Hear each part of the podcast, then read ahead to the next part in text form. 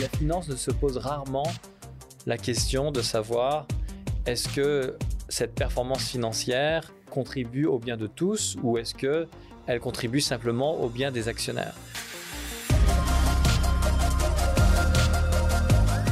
Bonjour et bienvenue à Parésia, votre balado qui prend le temps de penser.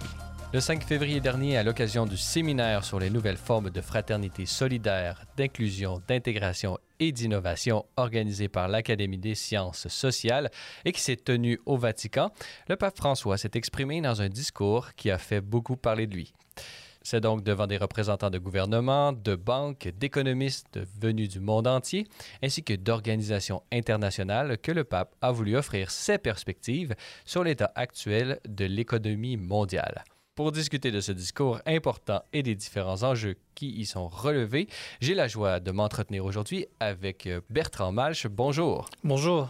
Bertrand Malch, vous êtes euh, avocat, professeur agrégé de la Smith School of Business de l'Université Queen's à Kingston. Vous êtes également directeur du Centre de recherche pour la gouvernance et la reddition de comptes de l'Ordre professionnel des comptables de l'Ontario. Vous auriez donc pu être présent à cette conférence qui a lieu au Vatican, où de nombreuses personnalités du monde des affaires et de la politique étaient présentes. Était notamment présent le, prix Nobel d'économie Joseph Stiglitz ou encore la directrice générale du FMI, Kristalina Georgieva. Alors, j'aimerais discuter avec vous euh, de, ce discours euh, vraiment percutant euh, du pape. D'abord, peut-être un aperçu général. Quelles sont vos, impressions de ce discours et quels sont les, problèmes économiques et sociaux les plus criants pour le pape? Je dirais que c'est un discours qui est à la fois percutant parce que le, ton employé par François, le vocabulaire employé par François, le, les arguments développés sont quand même assez euh, forts, assez radicaux. Euh, il ne laisse pas vraiment de place à l'ambiguïté. Et en même temps, c'est un discours qui est aussi très convenu parce que je connais, on, pourrait probablement citer un bon nombre de partis politiques, un bon nombre de leaders euh, gouvernementaux, d'organisations internationales qui auraient pu écrire exactement la même chose ça reflète selon moi l'idée que le diagnostic posé par François est commun à pas mal de monde. Les réponses, elles, probablement diffèrent. Commençons d'abord par euh, les différents problèmes qui, sont, euh, qui sont mentionnés dans, ce discours. Euh, d'abord, le problème qui peut-être qui, est lié à ce que vous venez de, mentionner. Il fait dans le paragraphe 2, il parle d'un monde plein de richesses, mais du même côté ou en même moment, il y a une augmentation de la pauvreté. Alors, tout le monde, peut-être euh, ou peut-être pas, vous allez me, le dire, euh, tout le monde est d'accord un peu sur ce, sur ce constat. Pouvez-vous nous, le déployer? Comment, qu'est-ce que ça veut dire aujourd'hui que le monde euh, s'enrichit et que la pauvreté continue de s'accroître? Comment est-ce que vous voyez ça, vous, de votre regard? Je pense que ce, ce, à quoi François fait référence dans son texte, c'est l'écart de plus en plus important entre les plus riches et les plus pauvres. Et alors, cet écart a été mesuré de toutes les façons possibles. On peut prendre plusieurs angles, mais un des plus frappants, par exemple, c'est de comparer la rémunération des dirigeants euh, des organisations par rapport au salaire moyen de leurs employés. Puis en ce moment, aux États-Unis, par exemple, on avec des ratios de l'ordre de 200 ou 300 fois le salaire moyen. Euh, ce qui est très élevé. D'autres études ont été faites, notamment par euh, Thomas Piketty, qui mesure, euh, qui, a cherché à mesurer l'écart, l'accroissement des richesses. À chaque fois, c'est des chiffres qui paraissent énormes. Donc, je pense qu'il y a un certain consensus, quelle que soit l'angle, sur le fait que les plus riches deviennent de plus en plus riches et les plus pauvres restent pauvres. À chaque année, on a, je pense, au, moment, au, mois, au mois de février ou dans les premiers euh, jours de la nouvelle année, il y a des articles qui sortent disant, euh, bon, euh, après trois jours, le, les, les, plus grands dirigeants Exactement. des entreprises ont déjà Exactement. fait le salaire annuel de, leur, de, leurs employés. Exactement. mais ceci dit, je trouve que le, le, le texte de François est intéressant, mais en même temps, je, en, en, préparant cette émission, je réfléchissais, j'essayais de mettre en perspective qu'est-ce qu'être pauvre depuis, euh, disons, 2000 ans. Et les écarts se sont peut-être euh, en valeur absolue augmentés, mais en valeur relative, euh, à mon sens, la condition euh, d'esclave dans l'Antiquité, la condition de serf au Moyen Âge, la condition de valet euh, au XVIIIe siècle ou la condition d'ouvrier euh, pendant la Révolution anglaise industrielle, ce sont des, conditions précaires, difficiles, et, euh, la richesse honteuse accumulée par les plus riches, c'est quand même un thème très récurrent dans l'histoire de l'humanité. Donc je ne crois pas que ce soit propre à notre époque le fait d'avoir une élite qui s'accapare des richesses et qui a beaucoup de mal à vouloir les redistribuer. Je ne pense pas que c'est un phénomène contemporain. Ce qui a l'air d'être contemporain, c'est l'écart et le fait que vraiment un petit nombre de personnes consentent dans leurs mains une richesse aussi importante. Mais à quoi c'est dû cette, euh, cette concentration de richesse? Est-ce que c'est dû aux nouvelles technologies qui permettent d'avoir euh, accès au marché mondial? Euh, peut-être il y a une époque où, au siècle passé, les entreprises avaient accès à leurs marchés nationaux ou internationaux rarement. Aujourd'hui, beaucoup d'entreprises sont internationales, donc ils ont accès à un, marché beaucoup plus grand. Donc il y a, a peut-être une tendance vers le, le monopole qui se crée. Quels sont les différents mécanismes qui favorisent la concentration de richesse? Aujourd'hui? Bon, moi je pense que jusqu'à un certain point, c'est en partie relié à l'ambiguïté du capitalisme triomphant. Donc par exemple, si on pense à un Bill Gates ou un Steve Jobs, feu Steve Jobs d'ailleurs, euh, ou euh, à Bernard Arnault, PDG de LVMH ou euh, à la famille Bédancourt qui possède L'Oréal. Derrière ces fortunes personnelles, ce sont d'abord des incroyables réussites industrielles ou entrepreneuriales pour certains. Et donc là, on est dans la logique du capitalisme où euh, une prise de risque a été, prise, a, été prise au départ, des investissements ont été faits qui ont réussi au point de créer une richesse gigantesque.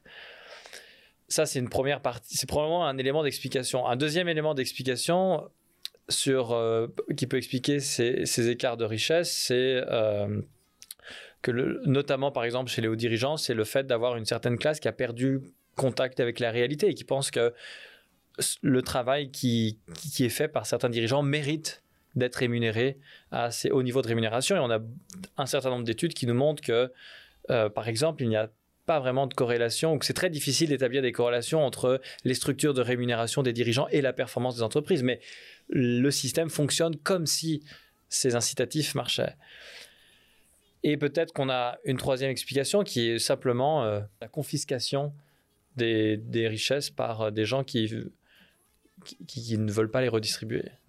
Là, on a accès peut-être euh, à un point du, discours du pape François sur, euh, sur disons, les effets néfastes de, la corruption. On va y venir plus tard.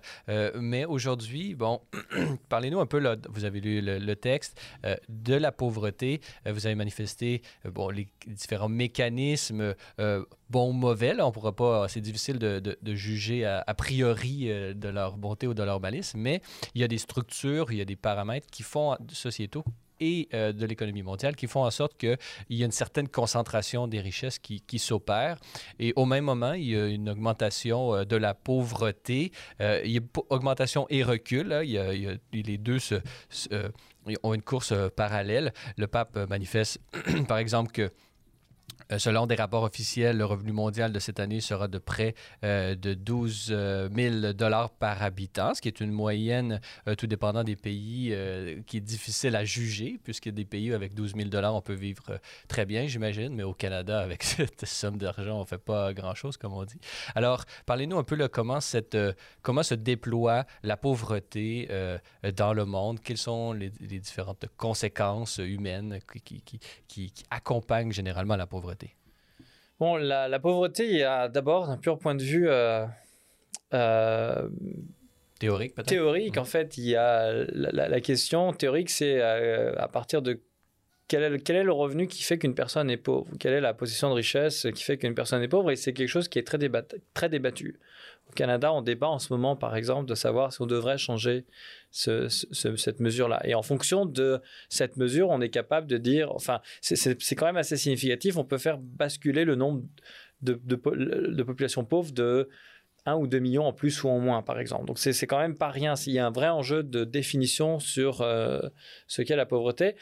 Euh, je pense que, que ce soit dans les pays pauvres ou dans les pays riches, la pauvreté se manifeste euh, par l'exclusion, par euh, un accès difficile à l'éducation, par euh, des soins un accès difficile aux soins de santé, par une espérance de vie plus faible, et en fait par un espèce d'encastrement de ces personnes pauvres dans des structures qui, dont, il est très difficile de sortir d'une génération à l'autre. Donc la pauvreté se transmet en fait aussi, très souvent, ce qu'on remarque dans les études.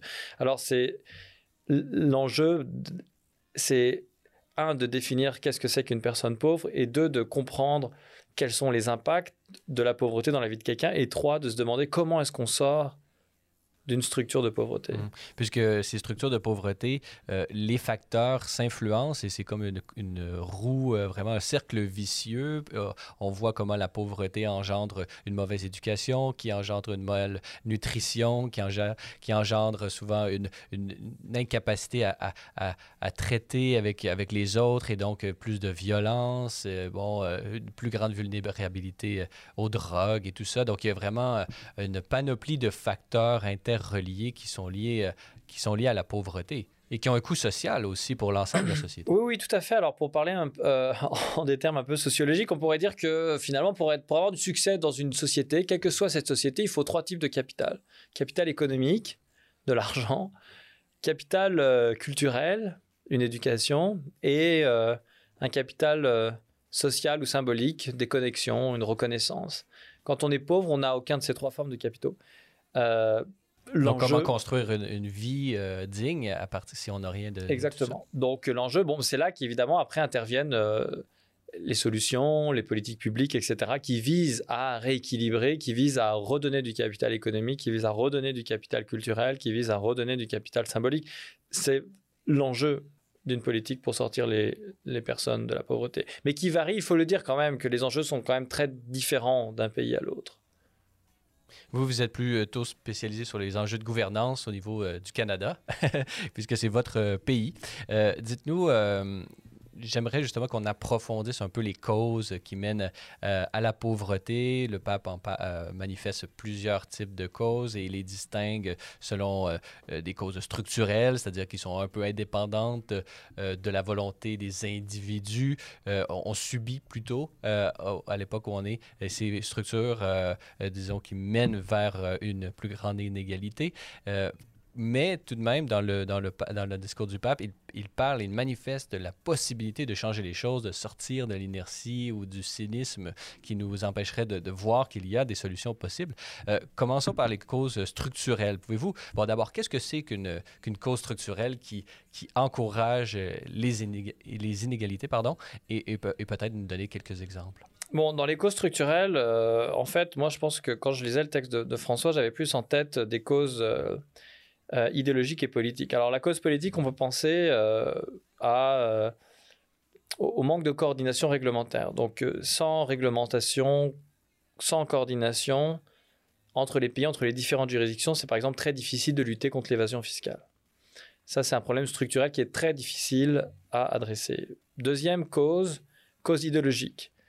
la logique de marché, la main invisible, la croyance que parfois il ne faut rien faire pour que tout se fasse et au final rien ne se fait, ça reste quand même quelque chose de très présent. Il y a beaucoup de c'est un mythe en fait, c'est un mythe fondateur du capitalisme qui reste encore très présent. L'idée que les choses vont, euh, non seulement les choses, non seulement les choses peuvent se résoudre d'elles-mêmes, mais euh, que l'intervention crée du désordre. Exactement, que l'intervention crée du désordre, que cela pourrait générer des formes d'injustice et surtout que cela pourrait entraver l'esprit d'entrepreneuriat des individus. Mais je me permettrai une question ici, puisque si cette croyance est si forte et si répandue, a une si grande influence, c'est qu'elle doit avoir une part de vérité quelque part. Euh, qu'est-ce qui, euh, qu'est-ce qui, selon vous, quelle est la part de vérité derrière ce mythe de la main invisible? Mais je pense que la part de vérité, elle est, euh, elle est en fait, elle est un peu exprimée dans l'évangile des talents. C'est-à-dire que si c'est-à-dire qu'on n'arrivera pas à grand-chose si les individus en eux-mêmes ne cherchent pas à développer leur propre talent. Et donc ça, c'est vrai. Et donc la somme de ces talents individuels devrait conduire à quelque chose de positif. Donc de ce point de vue-là, il y a quand même une intuition qui n'est pas euh, complètement problématique derrière, euh, derrière cette idée-là. Maintenant, arriver à passer d'une somme de talents individuels à une action collective bénéfique pour la société, c'est là où ça devient euh, passe beaucoup plus. Il y, a un saut, il y a un saut quantique ici. Euh, c'est très difficile. C'est vraiment, vraiment très difficile à, à, générer. Mais le, le, je crois que l'intuition, l'intuition de base, qui est de dire qu'effectivement, une partie de l'initiative doit revenir aux individus et on n'arrivera pas à grand-chose si on ne laisse pas cet espace de liberté pour agir, pour entreprendre. Je pense que ça, c'est raisonnable. Mais est-ce que ça fait une politique? Est-ce que ça justifie après des réglementations? Ça, c'est difficile à, dire. Le pape euh, manifeste aussi, euh, euh, par, parmi ses, structures, il parle de, climat propice à leur expansion chaque fois que le bien commun est réduit ou limité à, des secteurs, quand l'économie et la finance deviennent des fins en soi. donc, ça, c'est comment, comment est-ce que ça peut, comment est-ce qu'un secteur comme la finance peut-il se considérer comme la fin un peu de la société et comment, comment cette, cette perspective entraîne euh, des, un accroissement des inégalités. Mais je ne pense pas que les gens qui font de la finance se pensent eux-mêmes comme une fin. Je ne pense pas que la finance se pense en elle-même comme une fin. Je pense que c'est des gens qui sont pris dans une société qui est devenue technique et ne voient pas leur rôle au-delà de la fonction technique qui leur est donnée et ne se sentent pas responsables au-delà du rôle technique qui leur est donnée. Donc, dans, dans, le cadre de la finance, on peut penser à, la fonction de, de, trader qui consiste euh, à faire de l'argent en spéculant et parfois dans, des espaces de temps extrêmement courts. On parle de nanosecondes maintenant. Euh, d'où l'aspect structurel, justement. C'est la structure elle-même de la, de la société qui a dérapé d'une certaine façon pour faire en sorte que la finance devienne un peu la fin euh, de la société. Et on est tous un peu les, des, boulons de, ce, de, ce, de cette machine un peu impersonnelle dont on n'a aucun contrôle. On a perdu le contrôle. Mais je ne sais pas si c'est structurel. Moi, je pense que la finance, je pense que la spéculation, c'est un symptôme.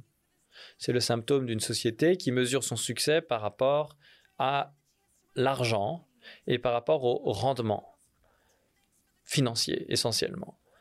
Alors ça, c'est le paramètre structurel de base au sein desquels les sociétés évoluent. Alors que vous soyez, on peut prendre n'importe quelle grande banque canadienne, chaque chacune de ces banques a une politique euh, de, marché des capitaux qui consiste essentiellement à spéculer et chacune de ces banques est ravie et tous leurs actionnaires applaudissent à chaque fois que cette banque produit des états financiers qui reflètent une amélioration de la performance.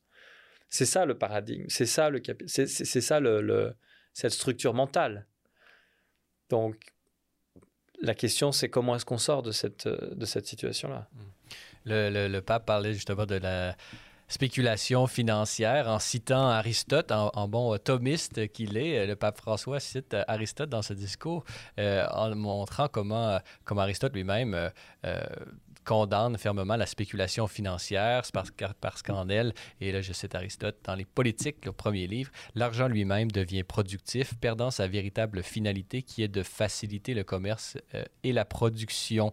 donc cette spirale de la spéculation financière à court terme peut-être peut paraître euh, comme étant une euh, je pourrais dire une euh, la, spéculation financière paraît être une fin en soi, paraît être un, mal ou un bien à court terme plutôt. Mais si on regarde à long terme, pour la production euh, mondiale, pour l'accroissement des richesses, la spéculation peut elle-même être euh, contre-productive pour les fins mêmes de, de l'économie. Comment est-ce qu'on peut, est-ce que cette vision à court terme n'est-elle pas également une des causes qui peut permettre euh, cette, cette, cette, vision un peu aveugle par rapport au processus économique qui ne nous font pas voir l'humain derrière, derrière les chiffres?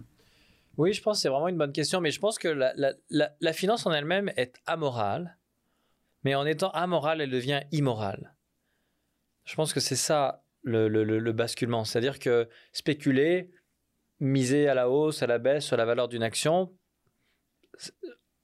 ça ne prête pas nécessairement à, des conséquences immédiates.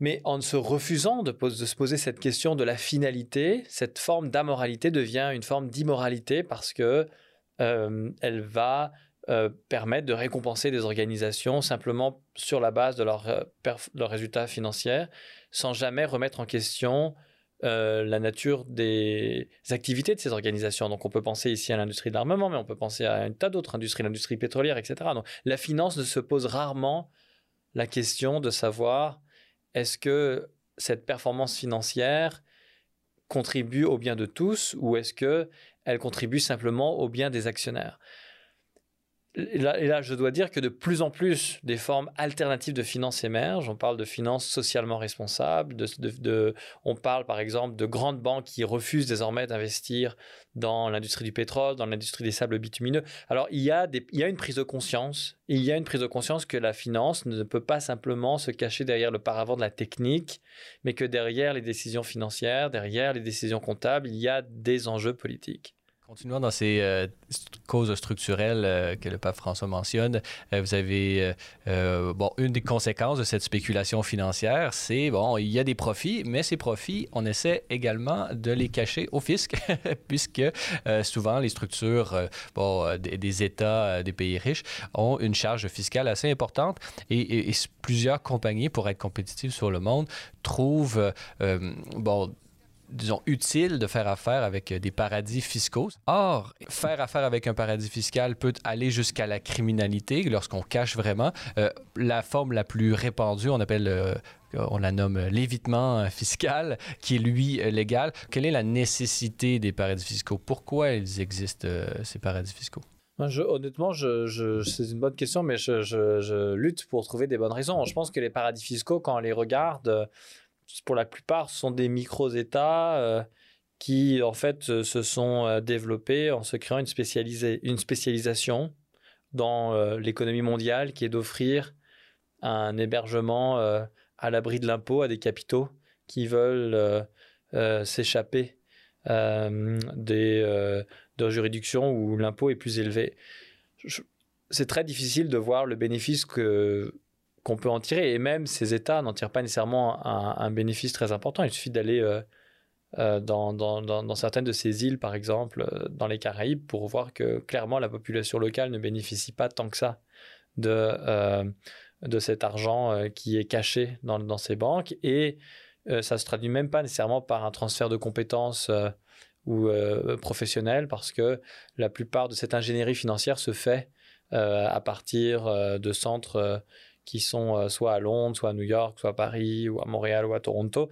Et euh, ces paradis fiscaux ne sont que les réceptionnaires des papiers euh, finaux. Moi, je vois, vois vraiment pas beaucoup, je, je vois absolument aucun avantage à l'existence de, paradis fiscaux. Après, c'est une question idéologique, c'est-à-dire que... Si on regarde l'argumentaire que vont utiliser, je me fais l'avocat du diable, l'argumentaire que vont utiliser ces entreprises, ça va être, bon, euh, si nous sommes une compagnie qui doit faire face à une compétition mondialisée et si nous voulons pouvoir survivre et rester compétitifs, nous ne pouvons euh, nous enregistrer dans le pays euh, qui, est, qui est le nôtre, puisque on, ça serait d'une certaine façon mettre la clé sous la porte. Vous pensez qu'il ne peut pas y avoir des cas concrets, réels d'une situation comme, comme celle-là qui peut Non, mais je peux comprendre que des entreprises entreprises cherchent en quelque sorte à, euh, à, à, optimiser d'une certaine façon leur, euh, leur charge fiscale. C'est légitime pour une organisation de se dire, par exemple, si euh, je suis une organisation canadienne qui rachète une organisation américaine, comment est-ce que je vais arranger mes affaires, où est-ce que je vais vouloir être taxé, etc. C'est des considérations qui ne sont pas illégitimes. Par contre, ce qui pose problème, c'est l'organisation d'un système euh, délibéré de la part des organisations pour ne pas payer d'impôts. Et on pense ici par exemple à Starbucks, qui, euh, je n'ai pas le montant exact, mais par exemple pour l'ensemble de son activité en Angleterre, a payé euh, un montant d'impôts absolument ridicule parce qu'il faut remonter leurs bénéfices dans des filiales qui sont localisées dans des paradis fiscaux. Et donc là, on a un vrai problème parce que on a l'idée de l'impôt à la base, c'est quand même de rendre à la société qui accueille l'activité économique une partie du bénéfice pour pouvoir profiter au bien commun. Donc moi, je considère que si on développe des activités, par exemple une chaîne de café euh, comme Starbucks, c'est une question de responsabilité de, rendre une partie des bénéfices à la société qui permet à Starbucks de se développer. Sans, société égalitaire avec un revenu moyen pour les citoyens, il n'y aurait personne qui achèterait leur café. Et donc, euh, ils, sont, ils sont assis sur, euh, sur une branche et, ils veulent, ils veulent d'une certaine façon la, scier. Euh, mais c'est vraiment une fuite ou est-ce que c'est est-ce que simplement pour, pour ne pas prendre leurs responsabilités ou maximiser les profits ou est-ce qu'il n'y aurait pas dans certains pays une, ou disons globalement dans une économie mondialisée, il n'y aurait pas une incohérence incohérence des États les uns envers les autres qui, qui, qui oblige certains, certains joueurs à, à Ben, aller cette voir incohérence, enfin, ce, ce manque d'uniformisation de la réglementation, elle crée des tentations. Parce que euh, d'un pays à l'autre, d'une frontière à l'autre, on peut avoir des écarts de, de, de- de taux d'imposition différents. Donc ça, ça crée la tentation. Mais maintenant, ça revient, c'est une question morale. Ça, c'est la question morale soulevée par le pape. Donc, euh, euh, est-ce que parce que de l'autre côté de la frontière, je peux m'organiser pour payer 20% d'impôts en moins, donc garder 20% de plus pour moi, est-ce que c'est moralement acceptable? Honnêtement, je pense que dans l'immense majorité des cas, ça ne se défend pas très bien. Mais après, ce qui, fait le- ce qui peut faire l'objet d'un débat entre les économistes ou d'un pur débat économique, c'est quel est le, quel est le montant optimal d'un taux d'imposition dans un pays donné pour stimuler la croissance économique le plus possible. Au sens- Ça, c'est la question. C'est-à-dire, est-ce que ce taux doit être 20, 25, 30, 35, 40 Bon, C'est le débat politique qui le ça, c'est un détermine. débat politique, mais une fois que ce débat est tranché par la société de ce pays-là, euh, une fois qu'on réalise aussi qu'on est dans un contexte où les dépenses sociales augmentent de plus en plus, ou si on veut euh, s'adresser aux questions de la pauvreté, etc., on a besoin de ressources. Une fois qu'on comprend que l'évitement fiscal implique une diminution de ces ressources, il faut que les gens prennent leurs responsabilités. Est-ce qu'une euh, réglementation mondiale au niveau économique euh, est possible? Euh, se- Serait-elle une solution euh, euh, adéquate? Euh, Comment est-ce que vous voyez un peu? On voit Au des, de voies ici, et- ici et là d'avoir une réglementation, euh, une unifor- uniformisation euh, mondiale à, à ce niveau-là. Vous pensez que c'est possible? Mais on en est loin. On en est loin. Je, je, sais, je crois que c'est loin d'être par rapport à la, à la question d'impôt, parce qu'il y a des sociétés, il y a des pays qui ont construit leur économie et leur développement sur la différenciation avec l'impôt. Donc euh, clairement, avant que tout le monde s'aligne dans un schéma euh, commun de taxation, euh, on en est loin. Mais par contre, ce qui pourrait commencer à changer, c'est d'a- c'est d'arriver déjà à faire accepter que on paye de l'impôt dans l'endroit où on exerce son activité. Ça, c'est quand même quelque chose qui, qui est de plus en plus accepté. Par exemple, euh, donc jusqu'à un certain, les stratégies fiscales consistent généralement à faire remonter, à, faire sortir les bénéfices d'une juridiction donnée, à les remonter dans une filiale, dans une juridiction où on ne paye pas d'impôt. Parce que le principe de base, c'est qu'on paye de l'impôt là où on déclare le résultat. Donc, si on s'organise pour déclarer son résultat dans une juridiction où il n'y a pas d'impôt, à ce moment-là, on ne paierait pas d'impôt.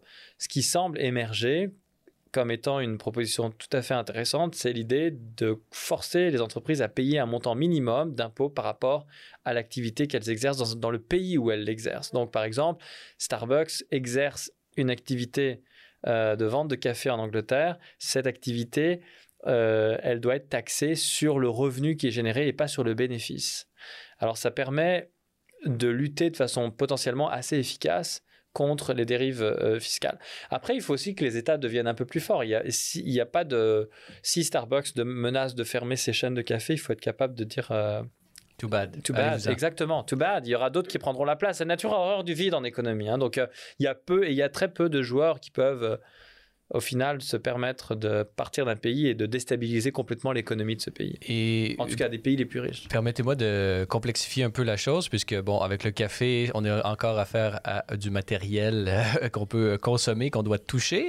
Euh, pour, euh, par contre, aujourd'hui, on a affaire à- aussi au, euh, ce qu'on appelle les GAFAN, les, Mhm. les produits, disons, qui sont presque entièrement virtualisés. Euh, Mhm. comment est-ce qu'on peut légiférer? Puisque une des parts les plus importantes ou les plus novatrices dans le domaine de la concentration de la richesse, c'est celle des grandes euh, multinationales numériques qui ont fait leur apparition dans les bon, 20 dernières années, mettons ça au, plus large. Euh, comment est-ce qu'on fait pour légiférer, pour faire en sorte que ces compagnies paient euh, leur juste part?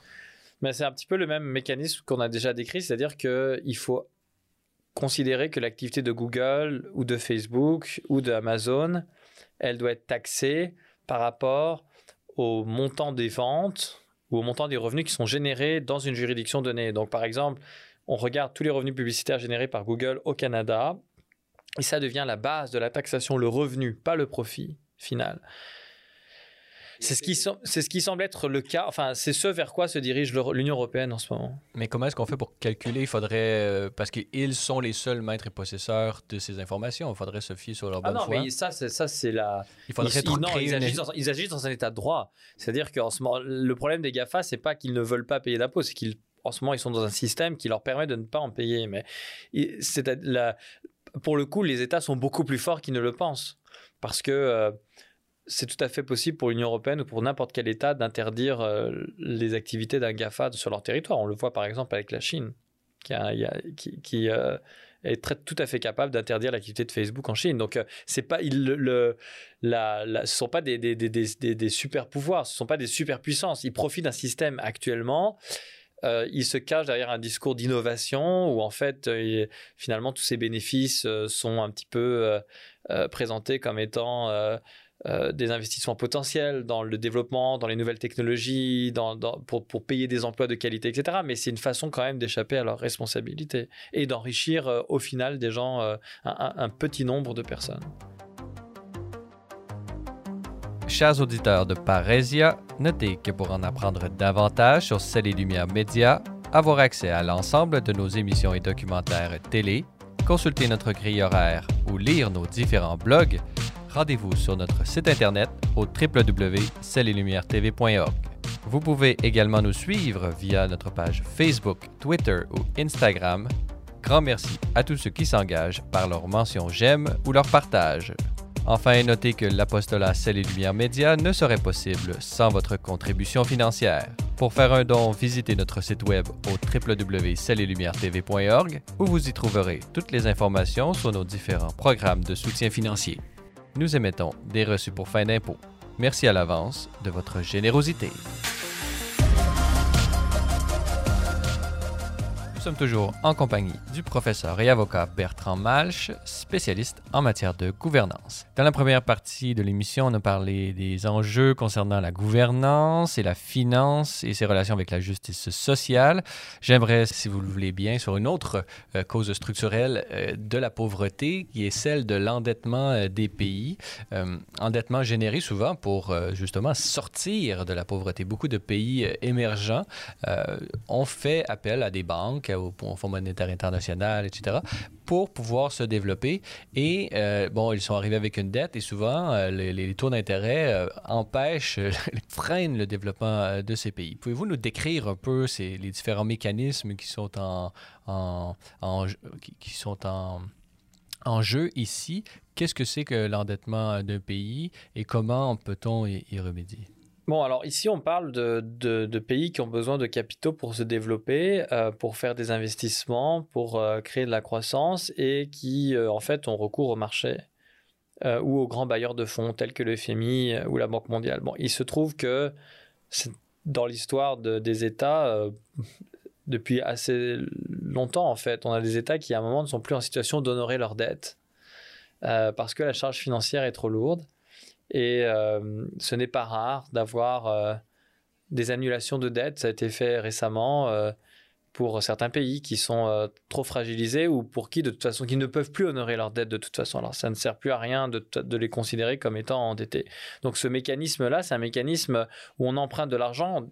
C'est un mécanisme assez simple. Tout, on emprunte de l'argent pour justifier des investissements, un, du développement euh, à des taux qui parfois sont avantageux, parfois ne sont pas avantageux, mais ce n'est pas rare que ces États qui euh, ont beaucoup emprunté se retrouvent ensuite dans une structure euh, d'esclavage de la dette où tout, tout ce qui est tout le produit généré, toute la richesse générée va au paiement de la dette et non plus au développement économique du pays. Pour sortir de, ce, de cette situation, on peut effacer les dettes. C'est ce que propose François dans son texte. C'est pas inintéressant comme solution, mais le problème, c'est qu'on ne peut pas le faire un nombre illimité de fois parce que euh, une fois qu'on a effacé la dette, on n'a pas enlevé le besoin en financement. Donc le, besoin en financement reste toujours là. Donc la question, c'est comment est-ce qu'on aide des pays à se financer pour sortir de euh, la pauvreté ou pour se développer. Euh, et on a du mal à imaginer autre chose que de prêter de l'argent. C'est-à-dire que l'alternative à ne pas prêter de l'argent, c'est donner de l'argent malheureusement, un certain nombre de ces pays en voie de développement ont aussi des structures de gouvernance très problématiques et on a du mal à imaginer comment est-ce qu'on pourrait donner de l'argent sans contrepartie, ne serait-ce qu'un droit de regard sur la façon dont cet argent est dépensé. Alors, c'est un, un, petit peu ça, c'est que même, si on voulait le donner cet argent et non pas le prêter, on ferait face quand même à une problématique importante. Manifester dans, cette problématique dans les pays, euh, disons, émergents. Euh, mais moi, j'aurais envie de vous dire, euh, c'est également dans les pays riches. je ne connais pas de pays qui n'est pas endetté aujourd'hui. prenez la dette américaine, prenez la dette au Canada. On, parle souvent de, Justin Trudeau qui a augmenté les déficits et donc qui, qui, met de l'argent sur, sur le compte de la dette. Comment, comment ces dettes-là, est-ce que ces dettes-là, dans les pays riches, peuvent est-ce que, ou, la France même, euh, les, chiffres de la dette, la Cour des comptes, je crois, euh, tout récemment, de sonner l'alarme pour dire il faut rétablir euh, un peu d'équilibre dans les finances publiques. Comment est-ce que les dettes dans les pays riches peut-elles influencer sur la redistribution à, long terme? Bah, je ne sais pas s'il y a un lien direct, mais c'est sûr qu'on est drogué à la dette. Bon, la dette, c'est jamais, c'est pas mauvais hein, en tant que tel. Hein. C'est normal de s'endetter. C'est quand même un des principes de base euh, du développement des affaires, du développement économique, c'est d'aller chercher des capitaux et d'espérer faire un rendement supérieur euh, au taux auquel on a emprunté. Donc, c'est quand même à la base de tout le système. ce qui protège quand même beaucoup les Occidentaux de leur dette, c'est que euh, d'une part, si on pense aux Américains, leur dette elle est en dollars, c'est eux qui frappent le dollar et ce dollar est détenu par des étrangers en partie. Donc, euh, si vous voulez, ils peuvent quand même toujours faire rouler la machine à, la, planche à billets parce qu'ils ont le contrôle de leur monnaie. Donc, euh, tant que, en fait, une devise euh, alternative n'émerge pas de façon plus forte que le dollar américain ou l'euro, l'endettement en euros et en dollars américains a quand même encore de beaux jours. Parce que, en, fait, en fait, la question, c'est une question de confiance. Jusqu'à quand quelle est la limite à partir de laquelle le, niveau d'endettement d'un pays comme la France, comme le Canada ou comme les États-Unis devient tel qu'on a peur pour la capacité de ces pays à rembourser, donc on, perd confiance dans ces pays, donc on perd confiance dans leur monnaie, et donc leur monnaie se dévalue. Parce que les gens vont vendre du dollar, vont vendre de l'euro, vendre du dollar canadien. Mais si vous vendez de l'euro, du dollar canadien ou du dollar américain, vous achetez quoi avec? Qu'est-ce qui vous fait le plus envie en ce moment? Il n'y a pas beaucoup d'alternatives. Vous pouvez acheter de l'or, mais, mais ça, ça, ramassera pas la.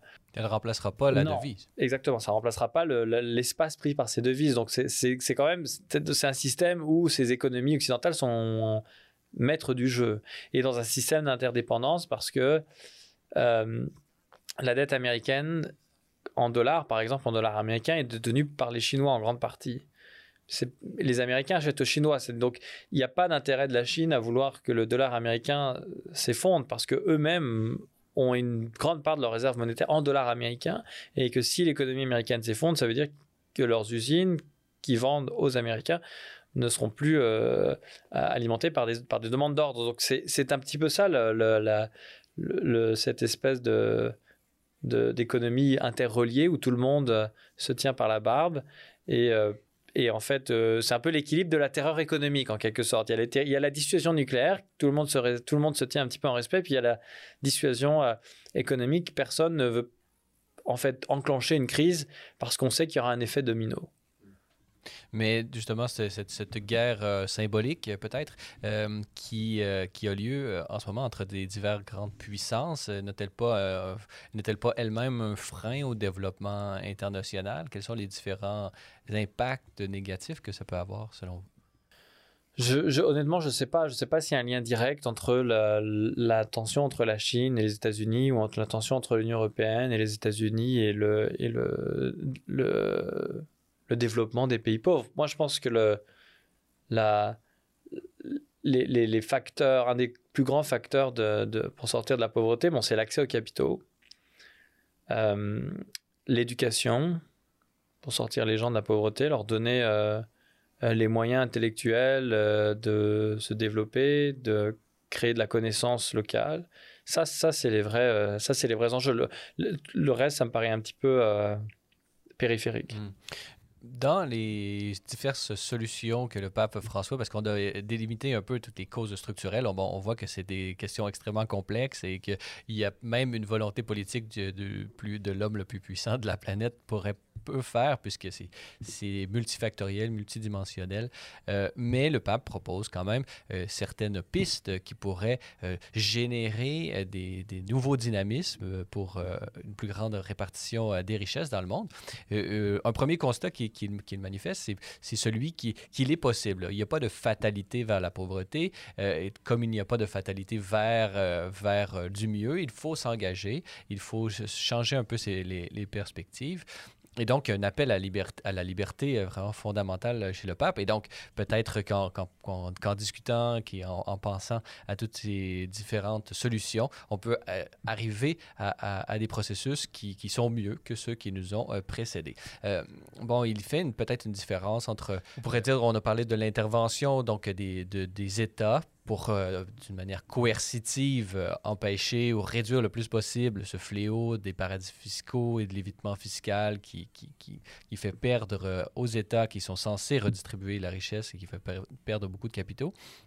On a parlé, euh, bon, le blanchiment d'argent. C'est sûr qu'on ne rentrera pas. Il, parle notamment de la corruption et de toute la criminalité. Donc là, on est vraiment dans l'immoralité. Euh, nous, on va plutôt rester restreindre notre conversation, euh, disons, aux, problèmes structurels de, l'économie, de, de l'état de, droit dans les aspects positifs, comment encourager, il, le pape mentionne au paragraphe 5 de ce discours qu'il serait intéressant d'engendrer, de promouvoir des, dynamiques capables d'inclure, de nourrir, de soigner et de vêtir les derniers de la société au lieu de les exclure.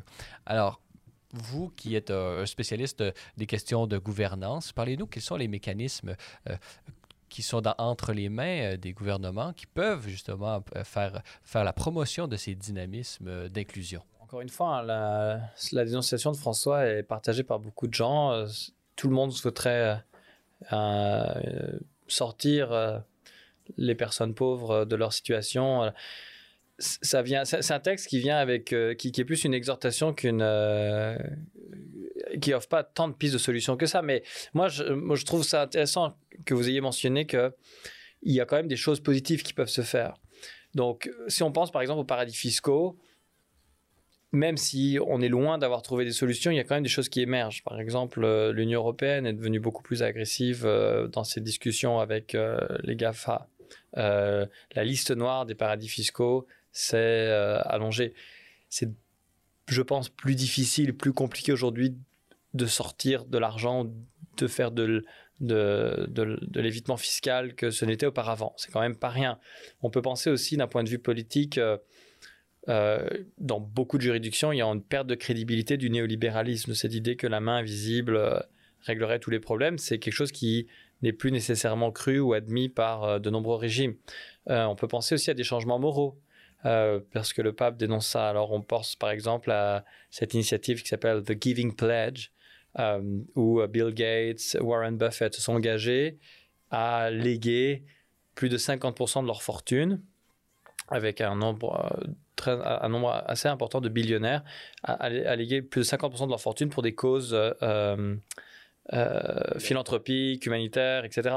On peut penser aussi parfois à des changements socio-économiques qui découlent de politiques euh, mises en place. Donc, par exemple, au Canada, le taux de pauvreté des enfants est passé de 8,2%, pardon, est passé de 15% en 2012 à 8,2% en 2018 suite à euh, des politiques mises en place par euh, le gouvernement libéral. Alors, on, a quand même beaucoup de choses, beaucoup d'outils. Et, on peut voir le verre à moitié vide ou à moitié plein. Quand on le voit à moitié vide, on voit tout ensemble et ça devient très noir, ça devient très difficile d'agir, ça devient très difficile de trouver des solutions. Quand on le voit à moitié plein, on se dit que, en fait, si on prend les choses l'une après les autres, on peut trouver une façon de, de, régler les, problèmes. Mais ce sera long, ce sera compliqué, ce sera euh, difficile, mais il y a quand même des pistes de solutions. Mais vous qui êtes euh, justement dans ce, dans ce milieu, euh, parlez-nous comment vous décririez un peu la place qu'a justement cette amélioration du, bien commun et d'élimination de la pauvreté. Quelle place elle a dans les, dans les discussions? Vous êtes professeur avec vos étudiants? Est-ce que, c'est, est-ce que ce seront des, des priorités Pouvez-vous nous décrire un peu l'atmosphère Est-ce que Je pense que les gens, c'est vraiment, c'est une question très intéressante parce que depuis euh, quand même, disons 20 ou 25 ans, euh, vous ne trouverez pas une, une école de commerce ou une business school en Amérique du Nord ou en Europe ou partout dans le monde qui n'offre pas des cours d'éthique. Et en même temps, euh, si on regarde justement le diagnostic posé par François, euh, clairement, on peut se dire que ces cours d'éthique euh, ne fonctionnent pas. Donc, il y a, mais donc c'est un petit peu le paradoxe, c'est-à-dire que je pense qu'on est, je pense que les les gens sont conscients qu'il y a un problème, les gens sont conscients qu'il y a un problème de répartition des richesses, les gens sont conscients qu'il y a une crise écologique, les gens sont conscients qu'il y a une crise sociale. Comment est-ce qu'on passe de cette représentation cognitive des problèmes à une représentation incarnée et au courage, à la capacité de dire non à une perspective de profit? Ça, c'est. Euh, ça, je crois qu'on est vraiment loin d'avoir trouvé la, solution en matière d'éducation et, et, dans ce monde universitaire. En fait, c'est-à-dire qu'on est dans un monde institutionnellement complexe, dans le sens où on est avec des logiques contradictoires où dans le même mouvement, une organisation doit être à la fois dans une logique sociale, dans une logique environnementale et dans une logique de marché. Ces trois logiques ne vont pas nécessairement dans la même direction.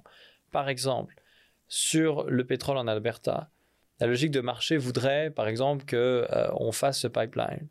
La logique environnementale nous dirait plutôt le contraire. La logique sociale elle va dans les deux sens. Elle va dans les deux sens parce qu'on a par exemple des Premières Nations, des communautés locales qui pensent pouvoir bénéficier de ces tracés-là et d'autres qui sont absolument réfractaires. Donc, on, donc les organisations se trouvent dans des situations où elles sont soumises à des impératifs forts, mais elles ne peuvent pas répondre et satisfaire ces audiences légitimes de la même façon.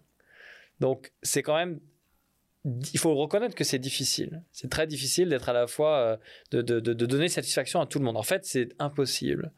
Et donc là, il y a une forme de, courage qui est demandée, euh, qui est de choisir la logique dont on pense qu'elle bénéficiera le plus euh, au bien commun. Mais c'est difficile de le faire tout seul. C'est difficile de le faire tout seul. C'est difficile de le faire si après, le lendemain, on a une assemblée d'actionnaires où on nous a demandé un rendement. C'est difficile de le faire si on nous a confié des capitaux. C'est difficile de le faire si on comprend que c'est la fin de notre carrière. C'est le courage. C'est le courage de et le, le capacité à trouver un autre discours, d'autres envies pour motiver ces décisions. Et ça, ça manque peut-être parce que... Mais justement, j'aimerais parler de peut-être cette approche cognitive. Dans, dans le discours du pape, vous, vous semblez euh, y percevoir une vision plutôt négative. Peut-être que c'est ce discours en particulier, mais il y a une vision un peu négative sur le développement, sur les inégalités. Il voit euh, vraiment euh, la distance entre les riches et les pauvres s'accroître. vous, qui êtes dans ces milieux vraiment à plusieurs niveaux. Qu'est-ce qui, selon vous, est le, le, type de discours qui est le plus à même à, motiver les gens à s'impliquer en faveur de ces redistributions, de, de, la lutte contre les inégalités? Est-ce que c'est une vision négative ou est-ce qu'on va manifester peut-être les souffrances qui sont liées?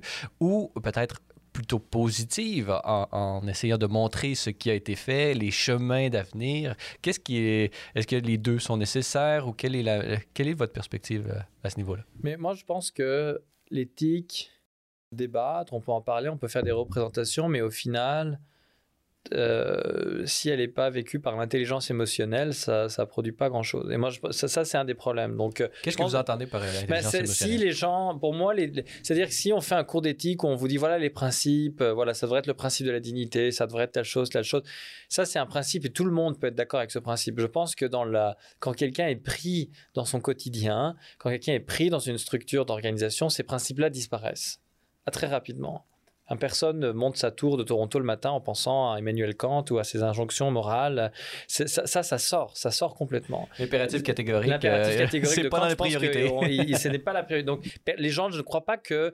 Une autre façon de dire ça, je ne pense pas que les gens intellectualisent tant que ça l'éthique au quotidien. Et donc on peut bien, donc on peut, on peut l'intellectualiser dans, dans, le discours comme le fait François, on peut l'intellectualiser dans la conversation qu'on est en train d'avoir en ce moment. Mais au, mais au final, si cette éthique n'est pas intégrée dans les émotions, en fait, euh, dans le cœur euh, des gens, pas dans un sens naïf, mais dans un sens euh, émotif. Existentiel. Existentiel, exactement. Donc si ça ne devient pas une préoccupation existentielle, alors comment faire pour que ces questions-là deviennent existentielles? Moi, je crois qu'on devrait être beaucoup plus fort sur une éducation à l'éthique qui soit davantage dans l'expérience réelle, la rencontre avec les gens, la rencontre avec les gens qui sont, euh, qui sont justement la rencontre avec la pauvreté, euh, l'aide, l'action, plutôt que la salle de classe. C'est difficile à mettre en œuvre, mais je pense que parce que si on fait un sondage dans n'importe quelle école, grande école de commerce, si vous faites un sondage dans n'importe quelle grande institution d'affaires canadienne, vous ne trouverez personne qui vous dira qu'il n'y a pas de problème. Vous trouverez personne qui vous dira que on est satisfait de, cette, de ce niveau de pauvreté. Vous trouverez personne qui vous dira qu'il n'y a pas de problème climatique. mais, est-ce que ça se rend jusqu'au conseil d'administration dans les décisions de tous les jours? Tout à fait. ça. Mais donc, les gens dans les conseils d'administration sont très conscients de ces problèmes. Mais comment est-ce qu'au niveau d'un conseil d'administration, c'est-à-dire qu'après, les gens. C'est intéressant parce que dans les conseils d'administration, particulièrement, euh, les gens, après, au niveau individuel, se mettent souvent dans des logiques où ils perdent la liberté qu'ils ont. En fait, c'est par des raisonnements. Alors, par exemple, euh, pour la rémunération des hauts dirigeants, c'est assez frappant de voir que quand, quand, on interroge les membres des comités de rémunération, ils ont un discours assez sophistiqué par lequel ils vont arriver à vous expliquer que euh, qu'un dirigeant qui gagne 200 ou 300 fois le salaire moyen, il mérite euh, son salaire. Il mérite son salaire. il y a tout un raisonnement cognitif euh, qui est très élaboré, très légitimisé, et donc il est, avec lequel ils sont finalement confortables. Donc, c'est-à-dire que l'être humain n'aime pas être dans l'inconfort, surtout dans les organisations et surtout à un haut niveau dans les organisations. Donc, il faut qu'il trouve un confort, il faut qu'il rationalise et expliquent leur position. Leur position. Ce qu'on fait tous plus ou moins, mais euh, ce qui est particulièrement frappant dans ce cas-là. Donc le discours des inégalités, par exemple, peut être balayé euh, très rapidement en disant, bah, écoutez, en fait, on récompense le succès. Euh, ou il peut être très balayé en disant, écoutez, on est dans une logique de marché, donc nous, si on ne paye pas notre haut dirigeant pour 100 euh, millions de dollars ou 50 millions de dollars, ben, on n'aura pas le meilleur. Et nous, on veut le meilleur. Et comment on sait qu'on a le meilleur? Parce que c'est celui qu'on paye le plus. C'est très difficile de défaire ces raisonnements-là. C'est des raisonnements qui sont performatifs. Ils créent leur propre réalité. Et si on ne paye pas très cher notre euh, PDG, on, on, les investisseurs n'auront pas confiance. Ils vont dire que justement, on n'est pas compétitif et on essaie de cacher Guy sur roche et tout ça. Donc, il y a une logique vraiment euh, qui, qui, mène euh, à, ça. Euh, vous, vous avez manifesté comment chacun à son endroit, à sa place dans les structures organisationnelles, s'ils avaient une, un contact concret avec ces problématiques, il y aurait peut-être ensemble, disons, il deviendrait au moins une variable dans l'équation euh, de toutes les décisions que peut prendre une entreprise. Euh, comment est-ce que euh, c'est cela est appliqué aujourd'hui? Est-ce qu'il y a des exemples d'entreprises où est-ce qu'ils essaient d'appliquer, d'intégrer, disons, la lutte pour les inégalités dans, dans les structures organisationnelles pour qu'elles deviennent une partie intégrante de l'intelligence émotionnelle, comme vous dites? Par exemple, j'ai un exemple comme celui-là, des grands cabinets d'avocats qui demandent à avoir un certain nombre d'heures de bénévolat de leurs euh, euh, de leurs euh, nouveaux, de leurs stagiaires, ou je ne sais pas. Quel genre de, de, procédés ou de processus peuvent être mis en place dans les entreprises pour favoriser cette intelligence émotionnelle et, cette, et ce souci pour, pour la pauvreté? Je pense pas qu'il y ait de, de, de, de, one size fits all dans ce genre de, pour ce genre de questions, mais par alors, un, un des risques dès le départ qu'il faut souligner, c'est l'instrumentalisation du discours pour des fins économiques. Ça, c'est une grande spécialité du capitalisme, c'est une grande spécialité des organisations. Intégrer sa propre la critique. Donc, euh, intégrer sa critique et euh, la monétiser avec. Hein, donc, euh, faire du... et là, on peut imaginer toutes sortes de choses, tous les discours finalement qui sont mobilisés pour faire donner à penser que une entreprise est plus verte, qu'une entreprise a une constance sociale, etc., qui euh, ultimement sont censés résonner auprès des yeux du consommateur ou censés donner une bonne image qui devrait se traduire par un profit supplémentaire. Il faut pas en rester là. Il ne faut pas en rester là et puis c'est un risque et c'est un risque qui, qui est très important et, donc la question c'est comment est-ce qu'on sort d'une logique instrumentale? Donc comment est-ce qu'on n'instrumentalise pas non plus la pauvreté ou les discours sur le développement durable ou euh, les discours sur les égalités pour euh, en fait pour en, faire encore plus d'argent avec? Et c'est presque et c'est très difficile de pas le faire parce que euh, quand on est dans une logique d'entreprise, on, on, on veut bien performer, mais on comprend que la bonne performance, elle est en fonction de la réputation aussi. Donc, si le marché veut ça ou si la demande est pour euh, ces nouvelles valeurs, il faut les montrer. Alors, c'est quand même quelque chose qui est très fort. Pour une entreprise, c'est très difficile que la main droite ignore ce que la main gauche exactement, fait. Exactement. c'est très difficile. C'est ça, tout à fait. Tout à fait. exactement ça. C'est très difficile pour les deux de, de, de pour, une entreprise d'ignorer son ambidextérité. Mais. Euh, une des formes euh, les plus intéressantes, une des innovations les peut-être les plus intéressantes de ces dernières années aux États-Unis euh, et euh, en France, par, exemple, je ne crois pas que ce soit encore arrivé au Canada, c'est la, naissance d'organisations, on appelle ça les B Corp, B Corporation aux États-Unis, qui, dans leur statut, prévoient explicitement que l'objet social de cette entreprise n'est pas le profit.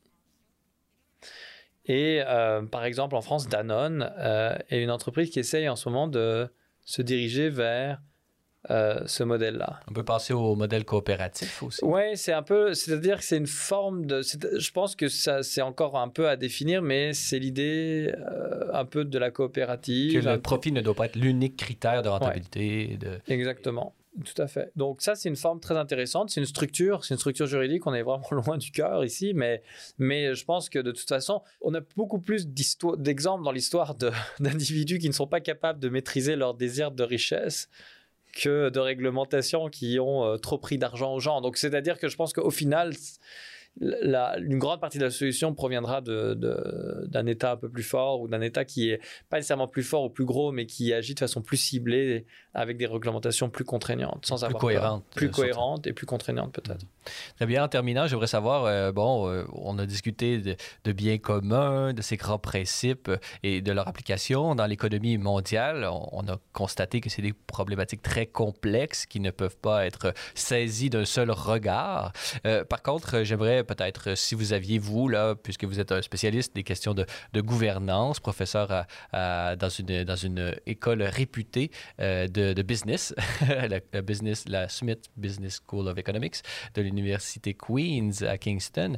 Euh, bon, quels sont vos espoirs? Là? Quels sont les, grands chantiers, euh, selon vous, qui sont à l'heure actuelle euh, vraiment les plus prometteurs pour cette lutte, pour, euh, disons, amoindrir les inégalités et la meilleure redistribution des, des richesses et de ce combat pour la pauvreté, contre bah, la pauvreté. C'est une question difficile, honnêtement. Euh, je ne veux pas faire une, une, liste de vœux pieux. je pense que de façon la plus générale possible, je crois que les mots de François, on peut les faire nôtres. Hein. Je nous souhaite une économie mondiale au bénéfice de la dignité de chaque personne d'aujourd'hui et de demain, en particulier des exclus et également au bénéfice du plus grand bien et de la paix. Je crois qu'on peut se souhaiter ça.